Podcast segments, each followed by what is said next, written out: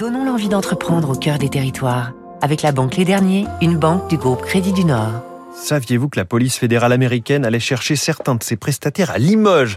Passionnante l'entreprise que, que vous mettez en avant ce matin, Fabrice Lundi.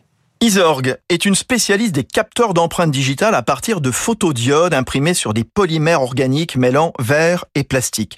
Par rapport aux capteurs qu'on connaît déjà, elle peut configurer jusqu'à quatre empreintes digitales distinctes sur la surface que l'on veut. Isorg est née il y a un petit peu plus de dix ans dans le giron du commissariat à l'énergie atomique. Au départ à Grenoble, elle est aujourd'hui installée dans le parc d'Esther Technopole à Limoges.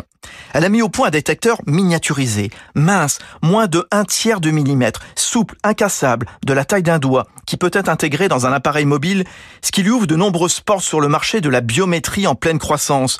Site sensible, contrôle aux frontières, papier d'identité, le FBI vient de certifier son invention, une première mondiale. L'entreprise Limougeaude aura levé en 5 ans presque 50 millions d'euros.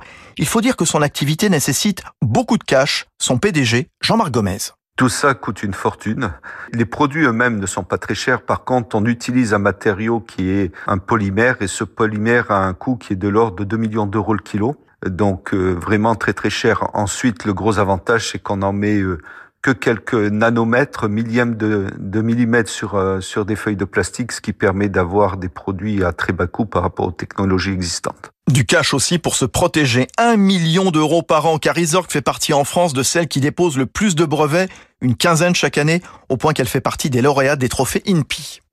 C'était Territoire d'excellence sur